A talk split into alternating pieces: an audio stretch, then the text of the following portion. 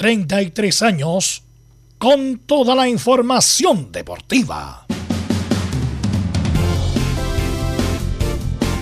Vivimos el deporte con la pasión de los que saben.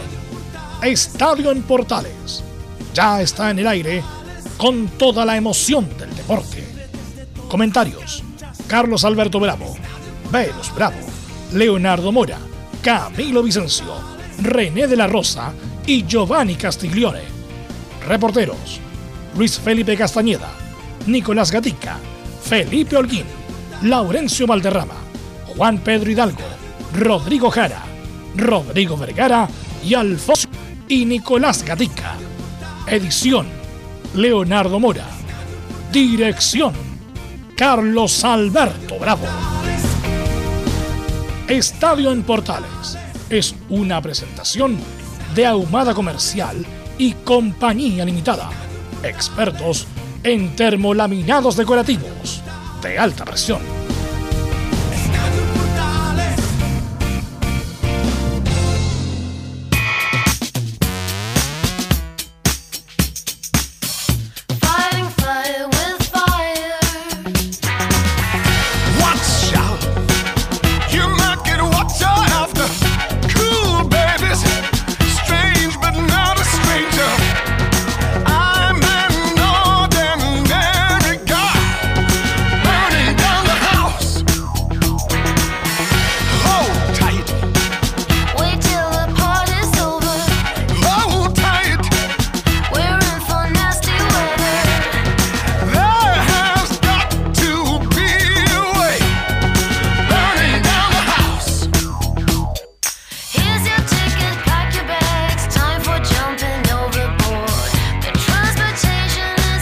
Horas 32 minutos, estadio en Portales en el aire, viernes musicales, hoy día estamos con el Tigre de Gales, Tom Jones, que extraordinario, ya tiene 81 años, Tom Jones, que es de la época de Elvis Presley, de Sinatra, de toda esa generación, bueno, él va con vida, el Tigre de Gales, Así que este um, artista, un vocerrón extraordinario, es que se ha ido evolucionando con el tiempo y con los ritmos. Antes era balada propiamente tal, después rock, después pop, incluso ha tenido duetos muy importantes como este, por ejemplo, con The Cardigans. Eh, ha estado eh, Tom Jones. Recordar la extraordinaria actuación que tuvo en el Festival de Viña, que fue un antes y un después, justamente de los números anglos en el Festival de Viña, y nos deleitó con esa presentación Tom Jones. Así que este, este muchacho, es un muchacho recién, el Tigre de Gales con 81 años, es el invitado de hoy en los viernes musicales de Estadio Portales porque Hoy día sí que tenemos información. Estamos a puertas de una fecha electrizante, arriba y abajo. A las artes se le olvidó solamente nominar a René de la Rosa en la nómina. Como 800 nominados más o menos, los vamos a analizar también.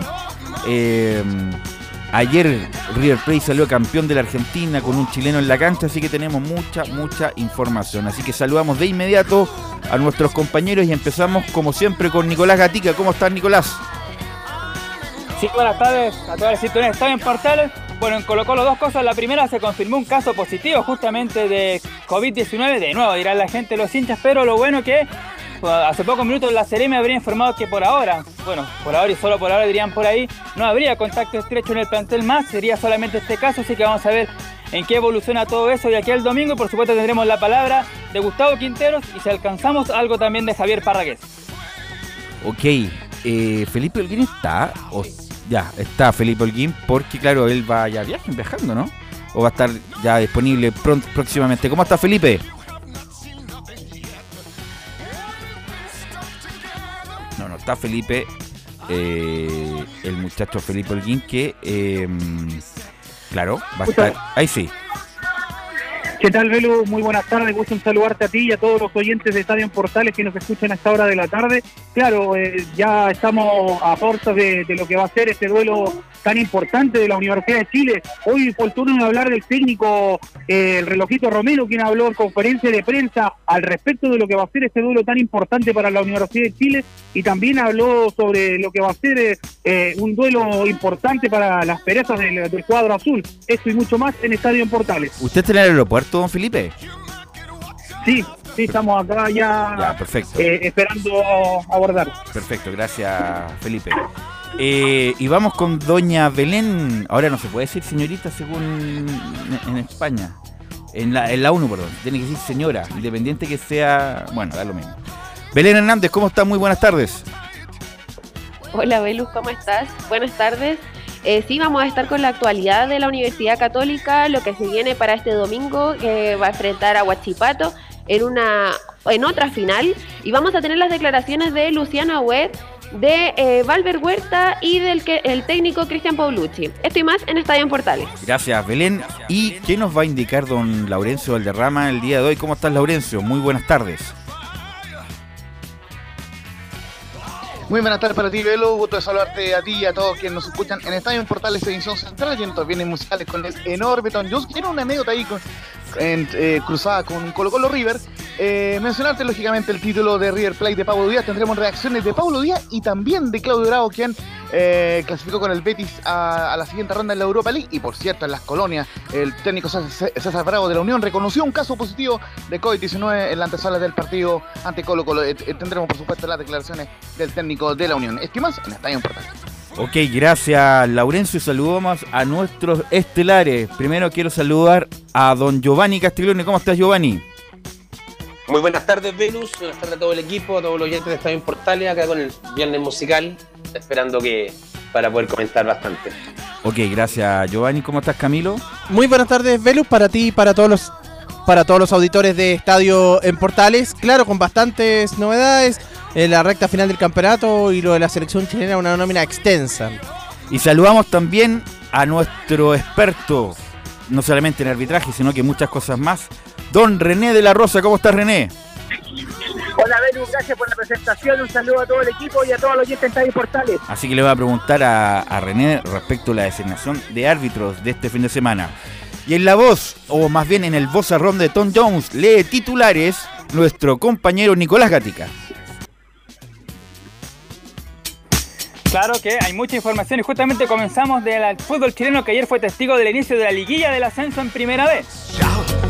Los partidos de ida en la Pintana, el Chago Molen y Temuco igualaron 1 a 1. En el otro encuentro, Copiapó venció como visita 1-0 a Puerto Montt.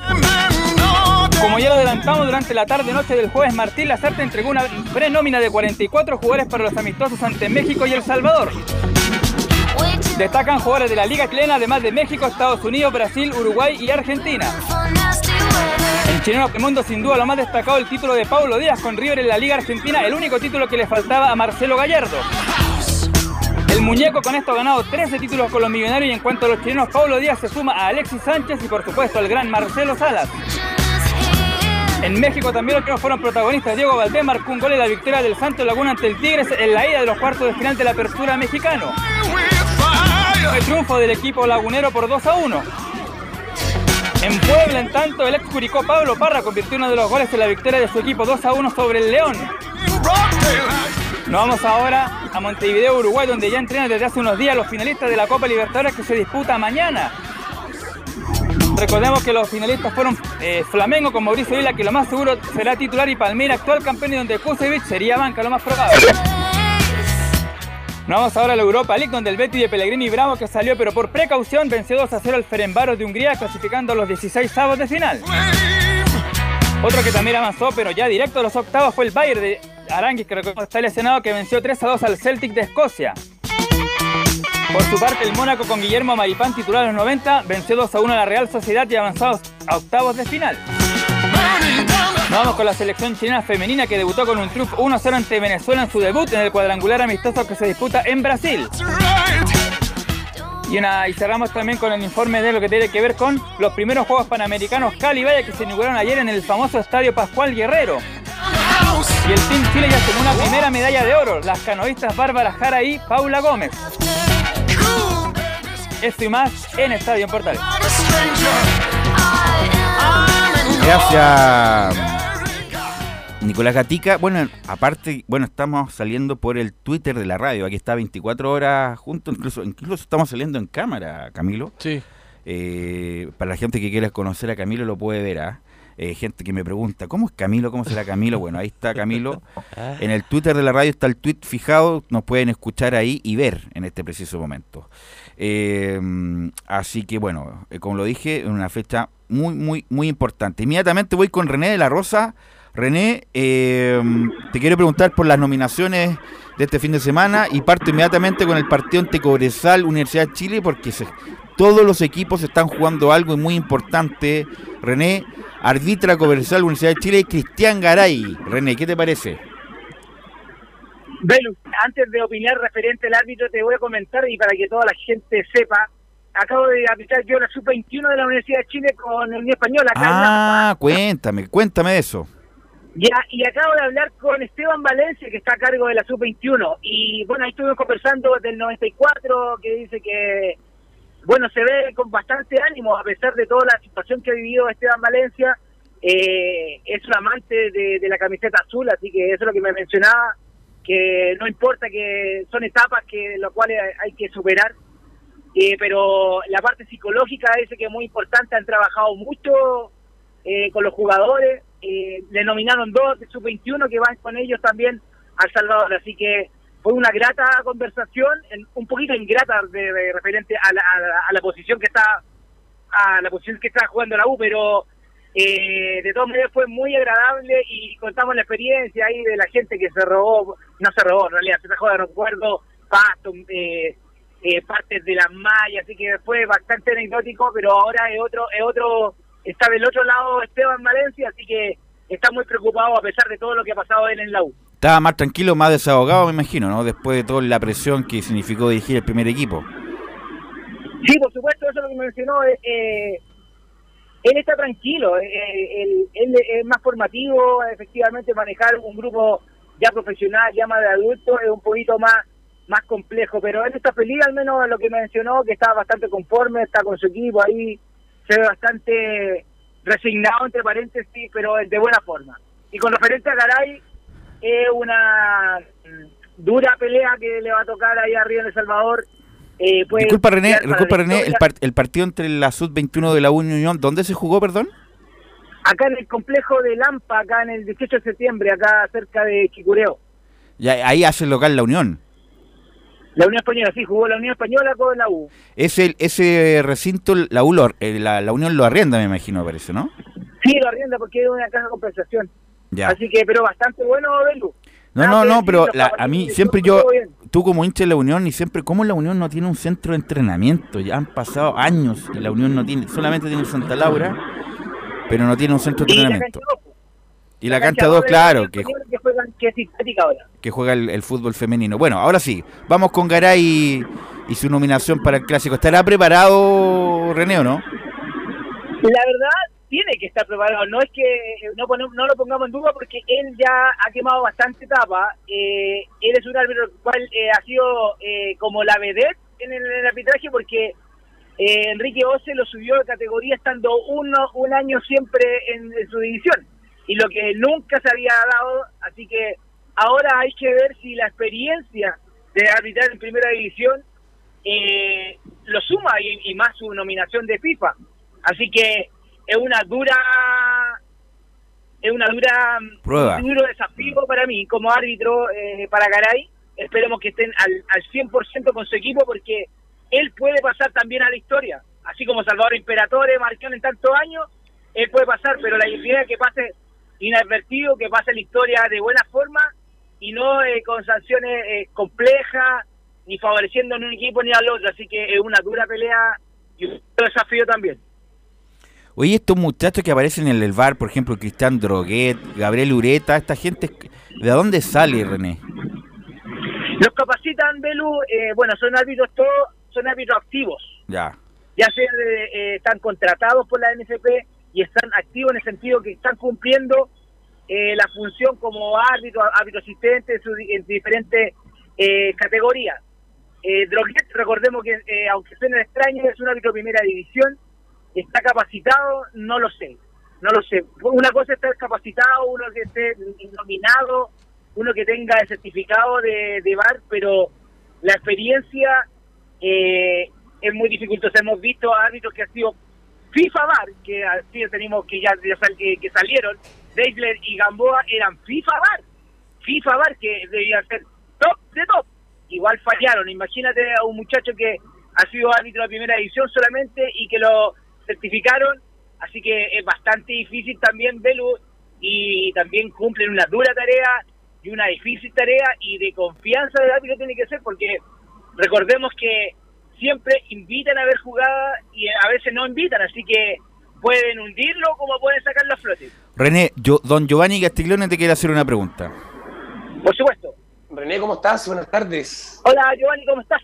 Hola, con respecto a lo que hablamos el otro día por interno sobre la, liguilla de promoción para ascenso de, la primera B, ayer el Bar se hizo efectivo, eh, salió el entrenador, el DT de Puerto Montt diciendo que se había enterado por Twitter que existía el Bar para esta, liguilla y creo que se hizo presente con dos expulsiones en cada partido, una expulsión en cada partido.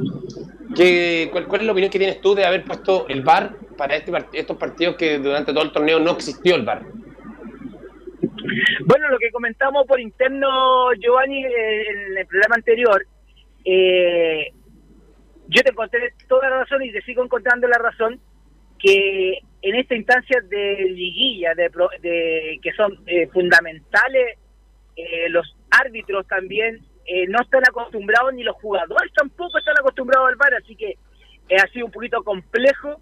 Yo creo que no es la forma de poner un la tecnología, entre paréntesis, aunque suene muy así superficial, en esta última instancia digo que nadie está preparado, ni los árbitros, imagínate, recién están en esta instancia certificando los estadios para poder utilizar el VAR. Si bien o mal haya funcionado ayer, la verdad no lo sé, no lo sé.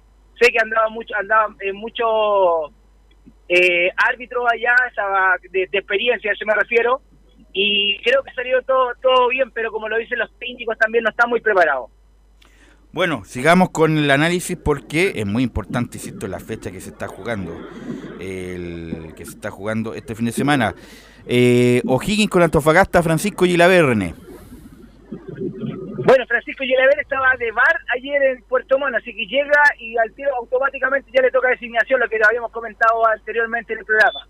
Antes no se daba eso, no, no podía participar en cierta cantidad de horas por descanso, por... Eh, más que nada por eh, la neutralidad, pero ahora como hay poca contingente y se necesita más gente para el VAR y para arbitrar, eh, es un árbitro que está nominado, recordemos, este año para el próximo año 2022 eh, para FIFA, así que tiene que mostrar todo su pergamino y toda la experiencia y todo lo que se había quedado en los años, en los años que iban pasando las comisiones y nunca lo habían nominado a FIFA, así que tiene que ya demostrar con responsabilidad su experiencia en estos partidos. Bueno, sigamos con el análisis de los árbitros, porque la fecha, insisto, es vital, vital, se van a jugar todo. Lo más probable es que haya polémica, obviamente lo vamos a comentar el día lunes. Juan Lara, Milipilla con Everton, René. Bueno, Juan Lara viene saliendo una lesión. Yo siempre puse de todas las fichas para Lara, pero lamentablemente tuvo una lesión. Es uno de los árbitros que de, de proyección, de los que más yo tengo esperanza que pueda llegar a instancias internacionales Así que eh, espero que esté bien recuperado. Bueno, si tiene el pase ya físico es que ya está recuperado y yo creo que lo va a hacer bastante bien en un árbitro bastante maduro para la poca experiencia que tiene en primera división. Ahora vamos a la parte de arriba, en los dos partidos importantes. O sea, son todos importantes, pero... Los que definen el título. Claro, los que definen el título. Universidad Católica con Guachipato, un árbitro que a mí siempre me deja mucho que desear y uno le tiene que exigir más porque jugó al fútbol y no dado el salto. Yo creo que es Felipe González, René. Mi amigo personal, Felipe González, no he tenido la oportunidad de hablar con él. Eh, es una dura también desafío. Eh, es un bonito partido. Recordemos que se juegan todas en realidad, y como bien lo dices tú, todos los partidos tienen algo y es mucho lo que se involucra. En, así que incluso estoy incorporando también a la comisión actual, así que dependiendo de estos arbitraje puede pasar algo, como puede ser, se pueden vuelvo a repetir y voy a utilizar la misma forma. O me hundo o me voy a flote. Así que esperemos que Felipe, con toda la experiencia también que tiene, es un parche fijo, así que tiene que hacerlo valer y demostrar que está capacitado para esta instancia. Y Colo Colo Unión Española, el árbitro es Don Piero Massa.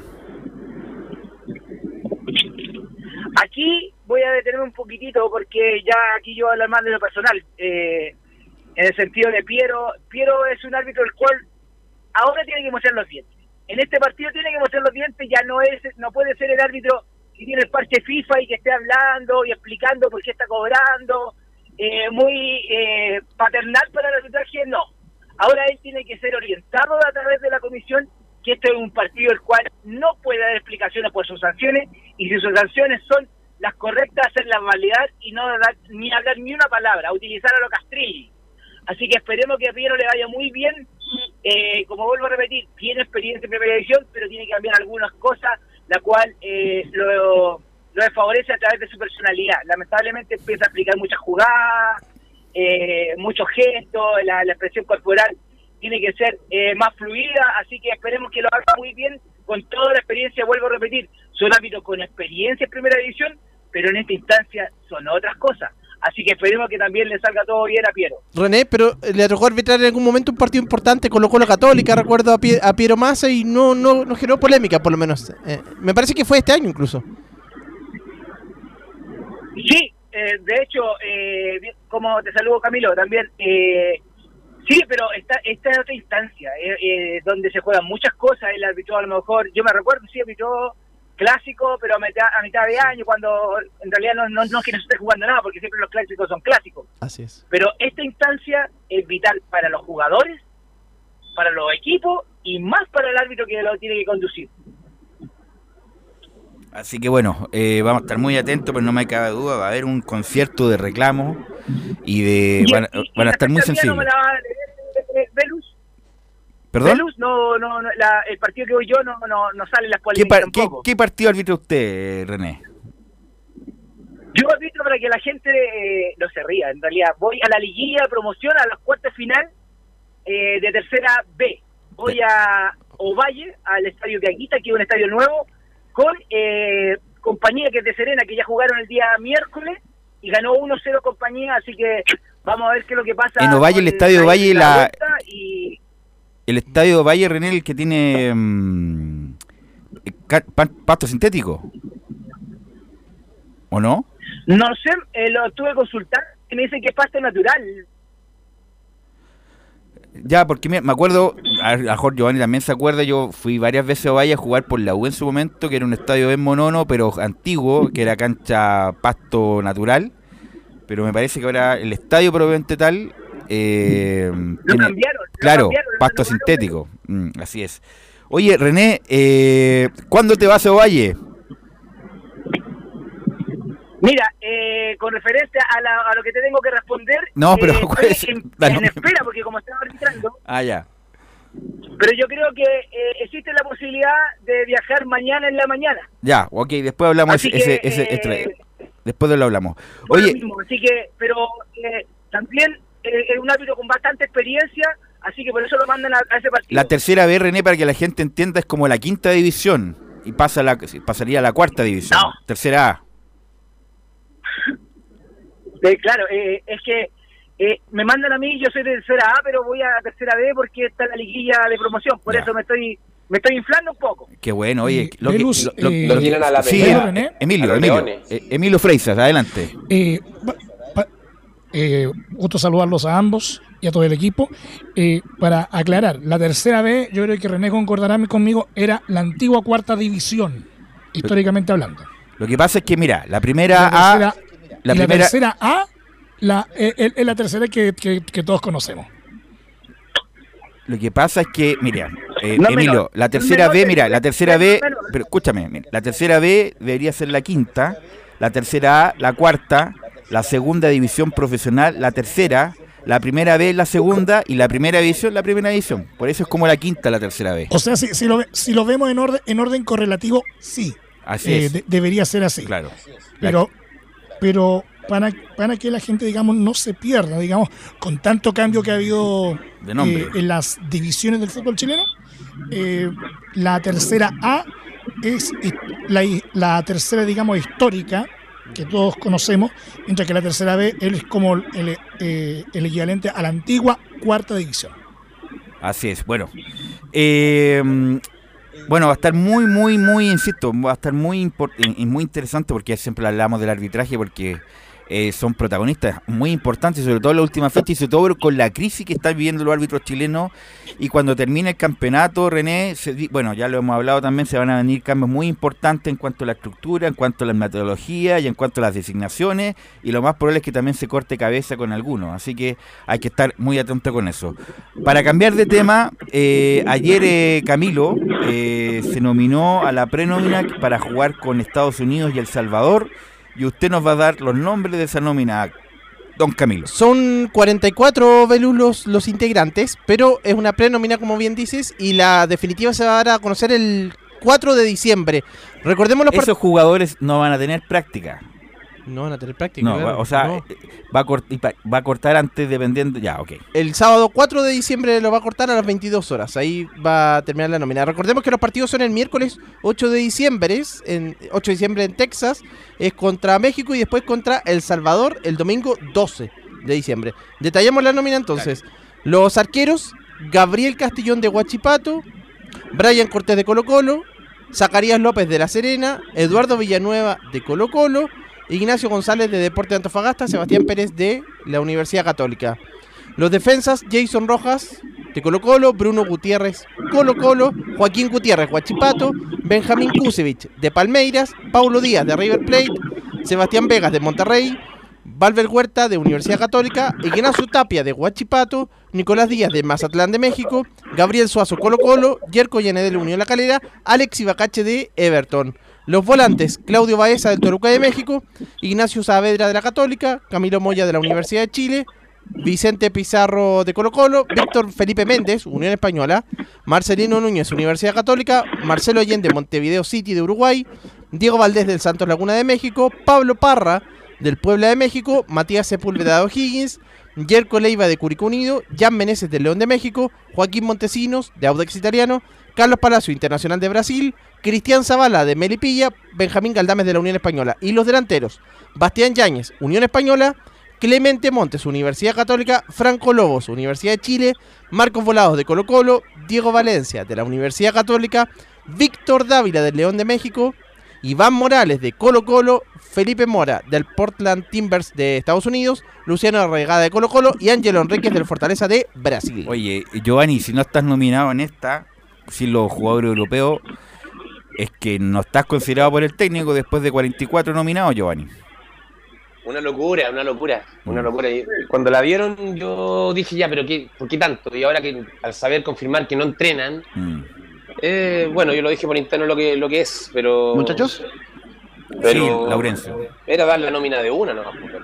Sí. Porque son 44 jugadores, básicamente, y, y concordará eh, Camilo conmigo, eh, por supuesto, un saludo eh, para ti también, que como esa fecha Colo Colo y la Católica juegan la definición del campeonato, ese mismo día se va a saber si ambos van a jugar el partido de definición. En ese caso, se van a descartar automáticamente los jugadores de Colo Colo y Católica, recordando, por ejemplo, que Colo Colo tiene nueve convocados, entonces ahí, lógicamente, quedarían fuera los jugadores de Colo Colo y de Católica. Ya, puede ser la explicación, pero igual 44 de más cubre justamente el una nómina entre comillas competitiva. Bueno, Laurencio, aprovechando, usted tiene declaraciones de Claudio Bravo y sobre todo de Pablo Díaz que salió campeón el día de ayer.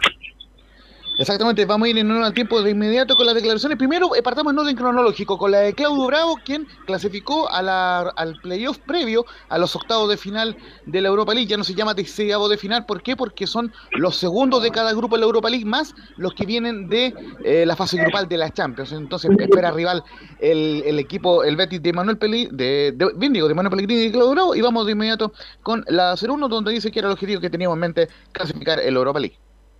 Bien importante, la verdad que era el objetivo que teníamos en mente desde, el inicio de, la competición. Si bien estamos peleando en, liga en posiciones altas, creo que no, impide que, podamos hacer las cosas bien también en esta, en esta competición, donde es muy exigente, donde también el, calendario nuestro, sobre todo lo que estamos a nivel internacional con nuestras selecciones, tiempo nos queda bastante, bastante poco y y habla muy bien del trabajo que estamos realizando, también de, todos los jugadores que están sumamente implicados en, en esta, en esta tarea de, estar bien en liga y estar también enchufado lo que hicimos hoy. Y lo que dijo, eh, por supuesto, en cuanto a la lesión, salió en el minuto 72, dijo y, y aclaró para tranquilidad de los hinchas, se me contrajo el autor y salí por precaución. Bueno, no recuerdo bien el minuto, pero meter un balón en profundidad en el segundo tiempo, creo que llevaba minuto 70, puede ser más o menos.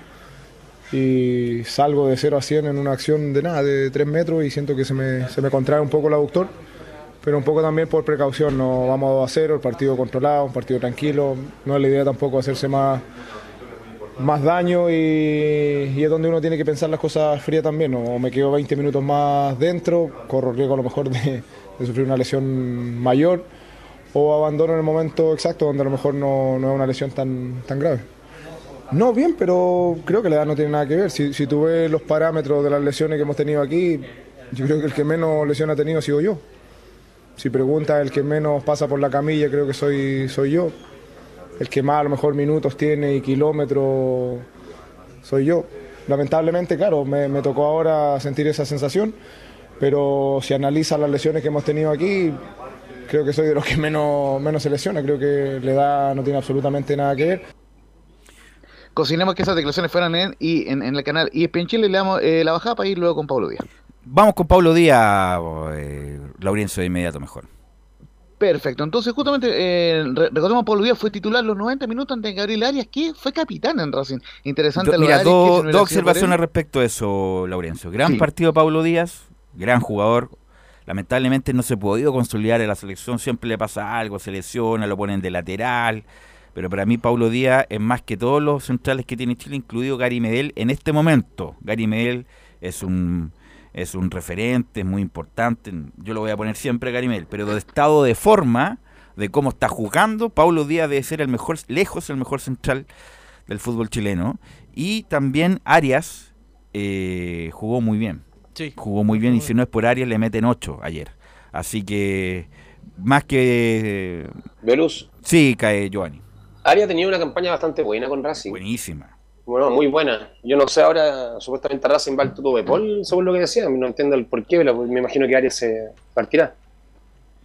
Así que... En todo caso, eh, gran- muchachos, sí, eh, existiría un- una oferta por área desde el fútbol español, ojo con eso, y quizás por eso eh, están viendo la posibilidad de eh, del, del tuto de. Pero por lo menos, gran actuación de Arias, que si no hubiera sido por él, hubieran sido ocho goles lo de River ayer ante Racing. Enorme actuación del portero Gary Arias. Así que vamos de inmediato con las declaraciones de Pablo Díaz, que en la 0-1, también en, en- a, a ese canal, a esa señal internacional eh, de ESPN Chile, declaró que estoy muy contento por cómo se dio este título, porque fuimos muy contundentes.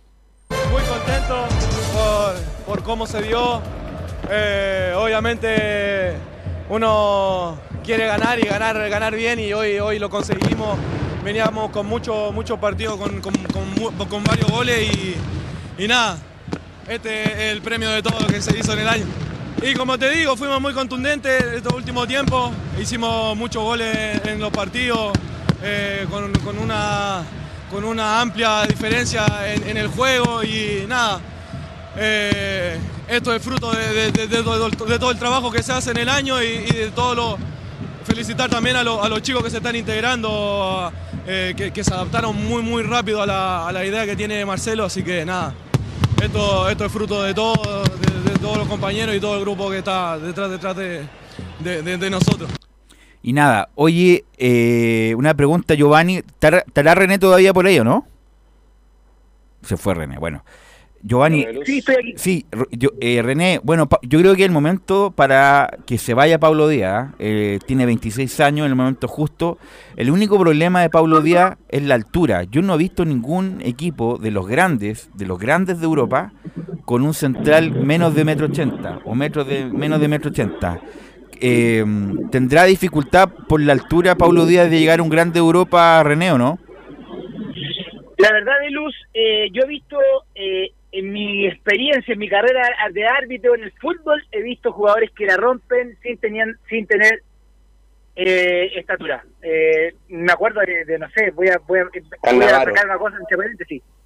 Arquero, por ejemplo, Chacón, que jugó, en realidad jugó, no fue internacional, pero me acuerdo que me llamó mucho la atención que era muy pequeño y estaba jugando en segunda división, me acuerdo que era muy pequeño y pero era un resorte. Pero espérate, Pero pero yo, distinto jugar acá, que- distinto jugar acá, René, que, por ejemplo, el central del Real Madrid no te mide un met- menos de un metro noventa, a eso voy, a los grandes No, equipos. por supuesto, Mm. no, pero estoy, estoy, estoy, eh, eh, comparando algunas situaciones la cual pueden revertir los jugadores a través de sus deficiencias, a eso me refiero. Eh, yo creo que sí, yo creo que no, yo tengo eh, eh, bastante fe. Es difícil, es difícil, es, es como es como los árbitros, el prototipo de, de un árbitro eh, para FIFA y para todo es alto, delgado, atlético, todo el tema, pero hay árbitros que han sido pequeños y, también han tenido su personalidad, han encubierto las, deficiencias con algunos aciertos que tienen. Pero como te digo, en el fútbol son tan así, tan drásticos, son tan, eh, especialmente en la internacional, porque se juegan muchas cosas, yo creo que se le puede hacer difícil, pero no imposible. Ok, René, te despido. Sé que tenía otras obligaciones, así que más tarde nos comunicamos. Que esté muy bien, muchas gracias. Nos encontramos, nos escuchamos el lunes. Gracias, Belu. Un saludo a todo el equipo, a todos los oyentes.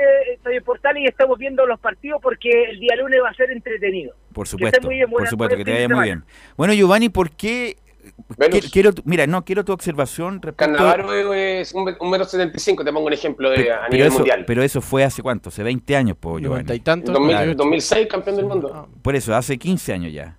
Por ejemplo, todos los centrales son gigantones. Todos los centrales de Europa son gigantones. Este muchacho de Liverpool, Van, Van Dijk, Sí. me- metro, no, casi dos metros. Y, eh, y además es bueno para la pelota. eh, eh, algo espectacular. No, pero yo quiero que te haga la reflexión respecto de por qué tanto nominado. ¿Cuál es tu visión, Giovanni, por favor? Pero si para eso está en la radio, la idea es no tirarlo por el chat, es tirarlo por el aire, pues, Giovanni. Acá yo creo que está pagando algunos favores el, profe Martín Lazarte, bueno, está claro. El 45 nominado, la excusa de una supuesta final con Católica Colo Colo, pero el 45 llamarlo sin entrenar, sin nada, sin ver las capacidades, siendo que lo está viendo en los equipos.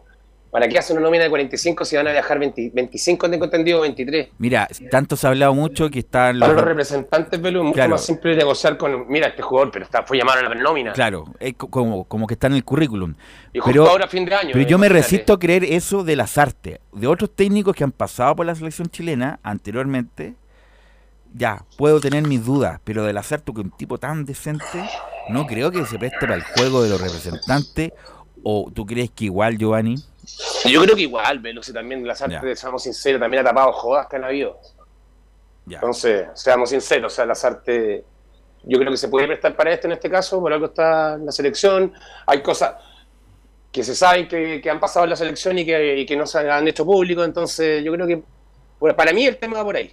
Ok, Pero mira, Velus, si uno tuviera que elegir los arqueros, ya de, los de todos los que nominó, yo dejaría a Brian Cortés y Sebastián Pérez, que no creo que... y- bueno, porque Castellón lo nominó antes en todas las nóminas anteriores y no jugó, Ya, porque según ellos les gustaba. Sí. Cinco arqueros, cinco arqueros. Sí, pero la selección Belu supuestamente tiene que ir lo mejor, entonces en este momento, o sea, Tim Pérez creo que está Sí, dentro de los mejores del torneo, Lejos, entonces... lejos. Y En Brian Río Cortés, En Río son seis arqueros, muchachos. Y Brian Cortés es el, el tercer arquero de la selección. Claro, son seis arqueros. No, por eso te digo que es muy, muy extraña la nómina, porque Muy independiente, extraño justo cuando tienen que Independiente de los- jugadores sus contratos. independiente de los nueve jugadores de Colo Colo, los jugadores de Católica pueden haber perfectamente, puede haber habido una nómina sin esos jugadores, entre comillas. Pero bueno, en honor al tiempo, muchachos, vamos a la pausa y volvemos con todo el informe de los clubes que se van a jugar una fecha de infarto. Don Emilio Freisas, vamos a la pausa y volvemos.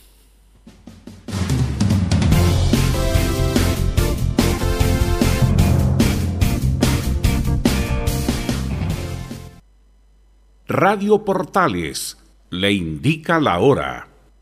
Las 2 de la tarde, 8 minutos. ¿Quieres tener lo mejor y sin pagar de más? Las mejores series de televisión, los mejores eventos deportivos, equipo transportable, películas y series 24/7. Transforma tu TV a Smart TV. Llama al 973-718989. Twitter arroba panchops. Visita www.radiosport.cl, el sitio web de la Deportiva de Chile. Programas, noticias, entrevistas y reportajes, podcast, radio online y mucho más. Todo lo que pasa en todos los deportes lo encuentras en www.radiosport.cl. La Deportiva de Chile en Internet. Porque lo bueno puede ser aún mejor. Prepárate a conocer la evolución de la Primera de Chile. Bienvenido a Portales Digital. Ingresa ya a www.radioportales.cl y descubre nuestra señal en vivo en audio y video, además del tradicional 1180m. Mantente al día con las últimas informaciones de Chile y el mundo e interactúa con nosotros a través de nuestras sociales en Facebook, Twitter e Instagram. Recuerda www.radioportales.cl La nueva multiplataforma de la Primera de Chile ahora es aún mejor. Termolaminados de León, tecnología alemana de última generación. Casa Matriz, Avenida La Serena, 776 Recoleta. Foro 22 622 56 76. Termolaminados de León. Desde todo Chile. Desde todo Chile. Y para todo Chile. Y para todo Chile. Portales Digital está en todas partes. www.radioportales.cl Entre Marco Grande y Marco Chico, media vuelta y vuelta completa. Escuchas Estadio en Portales en su edición central. La primera de Chile, uniendo al país de norte a sur.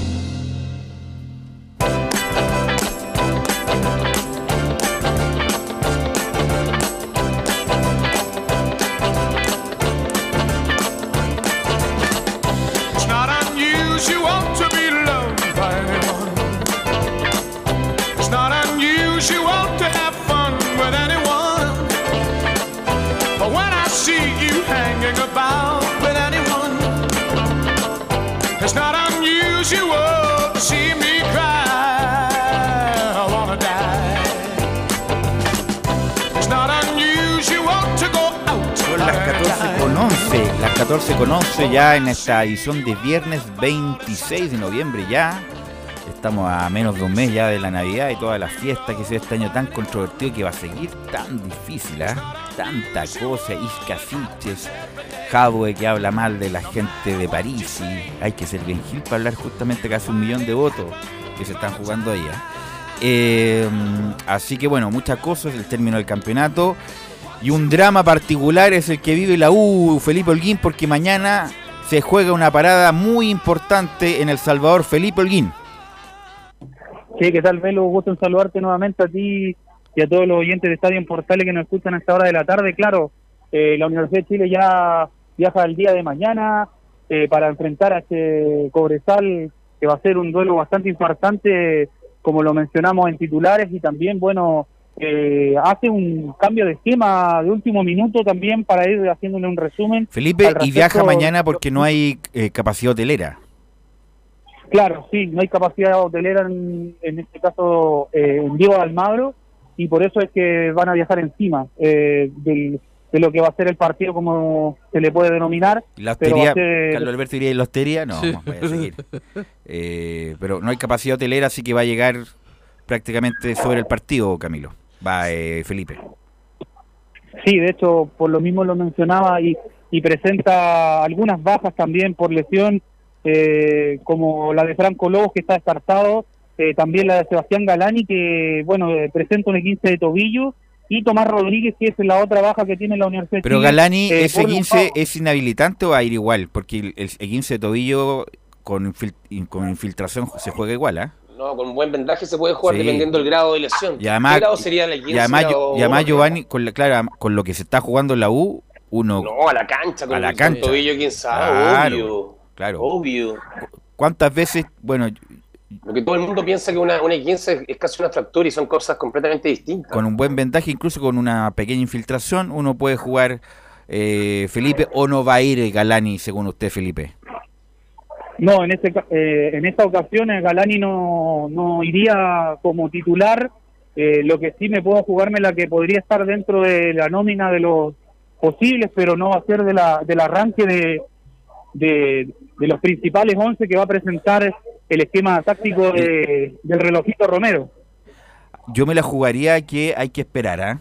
Porque Galani muy ha, ha sido titular y ha sido de lo más decente de la U en el medio campo, porque si no juega Galani tendría que jugar Camilo Moya, que tiene menos ritmo y menos confianza que un parafito.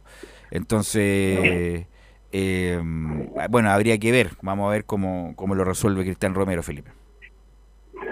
Sí, de hecho, hoy en conferencia de prensa se refirió el técnico Cristian eh, Relojito Romero. ¿Qué le parece si pasamos a escuchar Vamos, la primera vamos. declaración donde dice, confío en que lo vamos a revertir? que parezca majadero, estoy muy sereno, muy tranquilo porque confío en, en que lo vamos a revertir eh, en este partido, así como lo pensé también en O'Higgins. Eh, me pueden decir que, claro, lo- los resultados no, no, no se condicen con este optimismo que tengo yo, pero esto se va construyendo de a poco, no es, no, es, eh, no aparece por arte de magia. He visto bien a los jugadores, los eh, retoques que yo le he intentado dar al equipo me parece que van en, en el camino correcto y ahora intentamos poder eh, avanzar un poquito en la cancha y posicionarnos, tener mayor volumen, esa es la idea, eh, ya con la seguridad defensiva que hemos mostrado. Así que sumamente importante este partido, muy crucial y estamos, como le digo, confiados, tanto los jugadores como, como nosotros, el cuerpo técnico, de que este partido lo tenemos que sacar adelante y sumar de a tres. Usted me ha hablado de un cambio de esquema. ¿A qué se refiere, Felipe? Sí, de hecho, al mismo esquema que, bueno, va a ser diferente la formación, a eso me refiero, que no, no va a ser la misma que, que venía presentando la Universidad de Chile. No, pero con cambio de esquema porque presentaba- un cambio de esquema, si, por ejemplo, de la línea de 4 a la línea de 3, es un cambio de esquema. Claro, sí, va, un, va con una línea de tres en el fondo como para adelantar la formación, para después ya repasarla Pero, más espera, da- detallada. dame un segundo, le quiero preguntar a, a Giovanni que la U ha jugado prácticamente todo el año con línea de 4. a lo mejor para reforzarse más, tener un hombre que sobre como Osvaldo González que iría de último. ¿Te, te parece bien jugar en la altura con línea de 3 con los dos laterales volantes como bien, bien cerca o no? Yo creo que sí. Me gusta la línea de tres en caso de tener que cuidar el rancho. Pero, y como lo hablamos en la semana, que creo que Universidad tiene que partir cuidando, cuidando su arco y buscar los puntos. Cuidando el arco ya suma por lo menos un, un punto en caso de empatar. Pero no sé si lo manejen a la perfección. Un partido tan importante que no lo han hecho en todo el año. eh. Y además que yo lo- yo lo- pensé que el cambio de esquema venía en el medio con el tema del rombo que hacía que hizo contra Católica y que, que lo iba a cambiar, pero el cambio de tres no me lo esperaba. Felipe. Sí, y como lo decía, eh, ¿qué les parece si pasamos a escuchar otra más eh, declaración del eh, jugador, eh, en este caso de Romero, en el, el- digo, el entrenador, donde dice el escenario es adverso? El escenario es adverso, eh, es complejo, pero hay que jugar bien al fútbol. Y jugar al fútbol significa tener eh, el balón, tener el control del juego, llegar, llegar por diferentes variantes, a través de las, bandas, por el, por el centro, a través de remate, a través de centro, balones detenidos, etcétera. Y eso es lo que hemos intentado trabajar durante la semana, eso es lo que int- intentamos transmitir.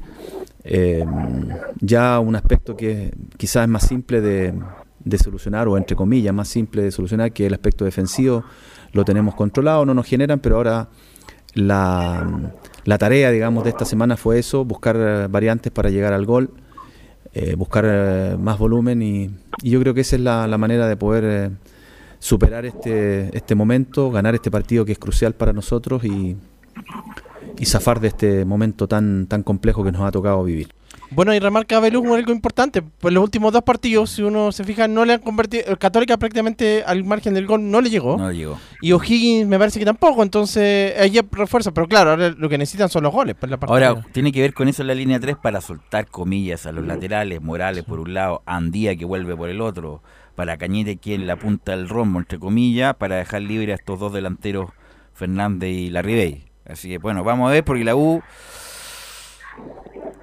hoy lo de mañana, eh, como que la gente como está siendo nega- negacionista respecto a la situación que no quiere llegar a ese punto, incluso no, no quiero ver ni el partido, la gente le gusta muy intranquila, está muy nerviosa por lo que puede pasar mañana y por lo que puede pasar con el partido con Calera. Así que ojalá estos muchachos, los, que- los, los que tienen la responsabilidad de jugar mañana, sepan la responsabilidad que tienen y lo que se están jugando Felipe Holguín. Sí, de hecho, ayer se le preguntó en conferencia de prensa a Jonathan Andía al respecto de, de lo que es este partido, lo que significa debido a muerte. Él lo tomó de otra manera más a lo personal, pero bueno, es cosa del jugador. Pero también se le preguntó, entre otras cosas, eh, eh, lo que iba a significar este duelo y, y- y la importancia y la relevancia que tiene el enfrentar a un, a un Cobresal que si bien no es un equipo que te meta mucho daño o que sea uno de los mejores del campeonato, pero sí en la altura se hace complica. respetar, sobre todo por los volantes que tiene y por eso mismo eh, va a presentar eh, esta variante en el esquema eh, que, va- que tiene el relojito Romero, que si gusta la pasamos a revisar a continuación. A ver, Belu. a ver. Sí, iría así la formación de la Universidad de Chile con Fernando el Tuto del Pol en portería, eh, línea de tres en el fondo, stopper por derecha Luis Casanova, el, el libro en este caso sería Osvaldo González, el, el otro stopper por izquierda iría Ramón Arias, y ya como volante eh, eh, de salida Jonathan Andía, eh, por izquierda iría Marcelo Morales eh, en labores de contención Sebastián Galani, acompañado de Gonzalo Espinosa, y como enlace iría Marcelo Cañete dejando dos en delantera, eh, Joaquín Oscar Larribey y Junior Fernández. Eso sería O los sea, que 11 de la sale- Universidad de Chile para enfrentar a Cobresal mañana. El que sale Sandoval. El que sale es Sandoval. Bueno, el Sandoval ha sido el más regular, ¿ah? el más regular dentro de la mala campaña de la U. Ahora, ¿qué me dice eh, Felipe respecto del rumor o la noticia? Lo más probable es que se confirme después que termine el- la participación de la U. Es que Arias no va a seguir en la U porque tiene una oferta de Arabia que es obviamente el quíntuple de lo que le puede ofrecer la U, Felipe. Sí, eh, eh, mucho se está hablando de, de esta oferta de, de Ramón el Cachila Arias eh, eh, de partir al fútbol eh, de, de allá de, los Emiratos Árabes, donde obviamente eh, presenta una oferta bastante interesante y, y- también es tentativa para el jugador y para el representante. Todos sabemos el momento que está viviendo la U y por supuesto, dependiendo de lo que pase en este partido, también se, se va a ver la, la opción de que este jugador pueda partir. No, no es eh, un 100% confirmado de que pueda partir sí o sí, pero también está viéndose el caso de Joaquín Oscar Larribey, que también se ha hablado mucho. Se ha hablado de que Sosa también eh, está dentro de la carpeta de los posibles delanteros que podría traer eh, a la Universidad de Chile, pero también lo veo lejano porque estuve conversando con él y tampoco eh, mostró eh, ahí mucha opción de que puede llegar a la Universidad de Chile, eh, pero sí dio opciones de otro equipo. No, insisto, lo de... Bueno, es que la U, al caer en esta escalada de derrotas, congeló todo tipo de renovaciones. En tiempos normales ya Arias o la Ribey tendrían, no sé si la renovación, pero sabría sí o no. Pero como la U no sabe si va a jugar en primera A o en primera B, y me parece que eh, lógico, razonable, no le puedo renovar si yo no sé dónde, en qué división voy a jugar. Si la U ya estuviera asegurado la permanencia, por ejemplo, con la Ribey yo hubiera renovado ya hace rato, y lo de Arias también, pero como hay tanta incertidumbre respecto a eso, eh, es lógico ver la renovación cuando se termine est- esta pesadilla, si es que la U va a jugar en primera A o en primera B. Eh, Felipe, Pero, sí, Velus, sí. Pero Larry Bay, tú no lo, en, en casos, en- teniendo la, sin saber en qué edición va a jugar, tú no- tampoco la renovarías. Lo que pasa es que inmediatamente? la Ribey también puso un coto, en el sentido de que veamos co- en qué- en qué termina la U, a ver qué es lo que quiere ser él también. Ah, lo puso el A. ya, Claro, entonces no- Es que por legal decía, yo, lo aseguro, si bajo segunda, Larry Bay debería ser el goleador de No, segunda si la. U, insisto, si la U tuviera certidumbre respecto a la división que jugaría, eh, obviamente que la Ribey, me imagino que Arias lo hubieran hecho esfuerzo, como era la idea de Rogueiro. Pero como la U perfectamente se puede ir a la primera vez, a lo mejor no va a contar con estos dos jugadores porque a lo mejor el presupuesto va a ser un poco menor. Felipe, ayer hubo bueno, una, um, un acto eh, privado, con, obviamente amplificado por las redes sociales, entre Adidas y la U. Usted no sabe los montos de ese acuerdo, ¿no? El monto aproximado de, del, Contrato. de la renovación que va a tener de extensión del 20 del 2022 al 2025 con, con la marca americana. Eh, Alemana. de ayer, bueno, alemana, perdón, eh, eh, tendría que buscarlo, Velo, si Ya, la corroboro No, no, no, porque parece que no está en ninguna parte, por eso él preguntaba si sabía o no, porque parece que un buen contrato, son cuatro años, eh, así que bueno, por lo menos la U aseguró un buen contrato con Adidas. Eh, mm, bueno, Felipe, repítame la formación del partido de mañana que va a ser un parto. Sí, iría con Fernando el Tuto de Polo en portería, bueno, los stoppers por derecha, Luis Casanova, libro, Osvaldo el Rocky González, stopper por izquierda, Ramón Cachila Arias, eh, el volante de salida por la derecha sería Jonathan Andía, el contención por derecha Sebastián Galani y el por izquierda iría Gonzalo Espinosa y el volante de, Por izquierda iría Marcelo Morales, el eh, jugador eh, de enlace sería Marcelo Cañete, y dos en delantera, Joaquín Oscar Larribey para dejar a la Pantera, Junior Fernández, esos serían los 11 de la Universidad de Chile para enfrentar mañana en el Cobre El Salvador en la altura a la cuadra de Cobre Sal. Ok, Felipe, que tenga buen viaje. ¿A qué hora embarca usted? Ahora en unos minutos más, en 45 por ahí estaremos ya eh, viajando hacia el norte. Hacia El Salvador, más o menos. ya, ok. Via- Llega a Copiapó y de Copiapó se, toma- se va a Sí. pata a El Salvador. no, ahí tengo que tomar algún auto, Ya, ahí bus. tenemos que ver qué, pasa. Sí, ok, claro. Felipe, que le vaya muy bien. Mañana nos escuchamos. Velus, Ya pues, que tenga muy buena tarde. Giovanni.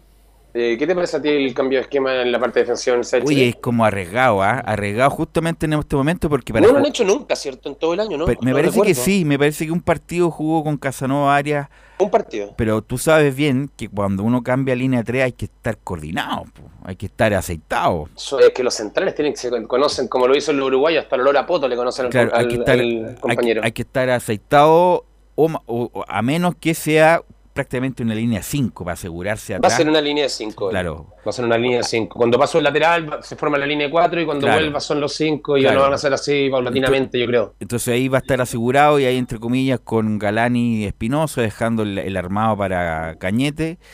Y no sé si está físicamente apto Junior Fernández, porque Junior Fernández las va a tener que picar todas, pues va a tener que picar todas, tanto por como por Hay que aceitarlo porque lo lento que está. Claro, para, para, para jugar con la Ribey.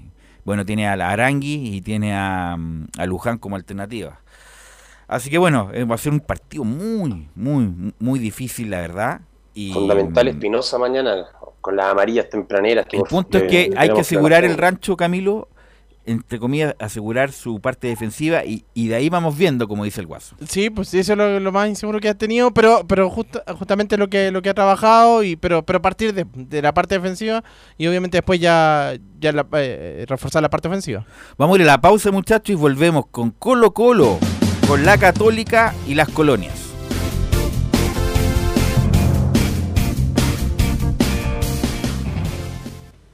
Radio Portales le indica la hora. Las 2 de la tarde, 27 minutos. Ahora más que nunca, quédate en casa y disfruta de algo rico sin pagar de más. Somos de la casa, una delicia al paladar. Conoce nuestra variedad de waffles, sándwiches, empanadas de horno y mucho más. Contáctanos vía WhatsApp al más 569 5018 3008. Atendemos todas las tarjetas de crédito y Red Compra. Infórmate más en nuestras redes sociales, en Instagram y Facebook. Recuerda, somos de la casa, una delicia al paladar. Durante esta emergencia sanitaria, realicemos actividades junto a nuestros niños, niñas y adolescentes. Intentemos solucionar los problemas con diálogo y conversando sobre las emociones que surgen estos días. Que ellos confíen en sus padres o adultos cuidadores puede evitar el consumo de alcohol y otras drogas. Si necesitas ayuda, ingresa a senda.gov.cl o llama al 1412. Senda, Ministerio del Interior, Gobierno de Chile. Visita www.radiosport.cl, el sitio web de la Deportiva de Chile. Programas, noticias, entrevistas y reportajes, podcast, radio online y mucho más. Todo lo que pasa en todos los deportes lo encuentras en www.radiosport.cl. La Deportiva de Chile en Internet. Comercial IAC y Compañía Limitada. La mejor calidad mundial en laminados decorativos. Comercial IAC y Compañía Limitada es Vertec en Chile. San Ignacio 1010, Santa Rosa 1779, Avenida Mata 446 y Portugal 501. Comercial IAC y Compañía Limitada es Vertec en Chile. Desde todo Chile. Desde todo Chile. Y para todo Chile. Y para todo Chile. Portales Digital está en todas partes. www.radioportales.cl Un acercamiento electrónico a todo lo que pasa en el fútbol. Escuchas Estadio en Portales en su edición central. La primera de Chile, uniendo el país de norte a sur.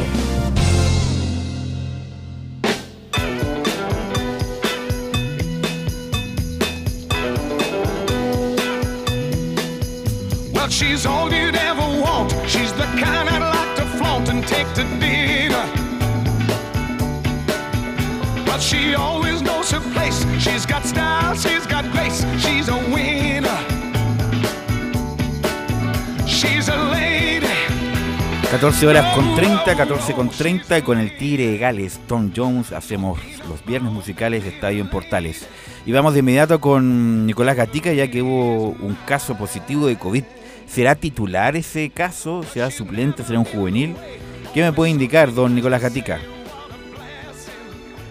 Así es, hubo preocupación justamente en el Estadio Monumental nuevamente y en los hinchas. De hecho, bueno, el Twitter oficial de Colo Colo cuando dio a conocer el parte médico de este jugador eh, que dio positivo por COVID-19, a todos justamente se volvieron a acordar de lo que pasó partido ante- después de la Universidad de Chile, previo ante Ñublense, el partido frente a la Católica, previo al partido de Audax Italiano. Incluso muchos, algunos decían que el campeonato se iba a perder y que se iba a perder por culpa justamente del COVID-19. Ya muchos incluso decían eh, ya nada que hacer, a preparar incluso ya el plantel para el próximo año. Pero afortunadamente las noticias fueron alentadoras porque en informe preliminar, eso sí, porque todavía queda mañana, un día antes del partido que es el domingo, que podría haber novedades, pero por lo menos ahora no habría ningún otro contacto estrecho, así que por lo menos una preocupación menos ahí para el hincha y también para el mismo técnico Gustavo Quintero.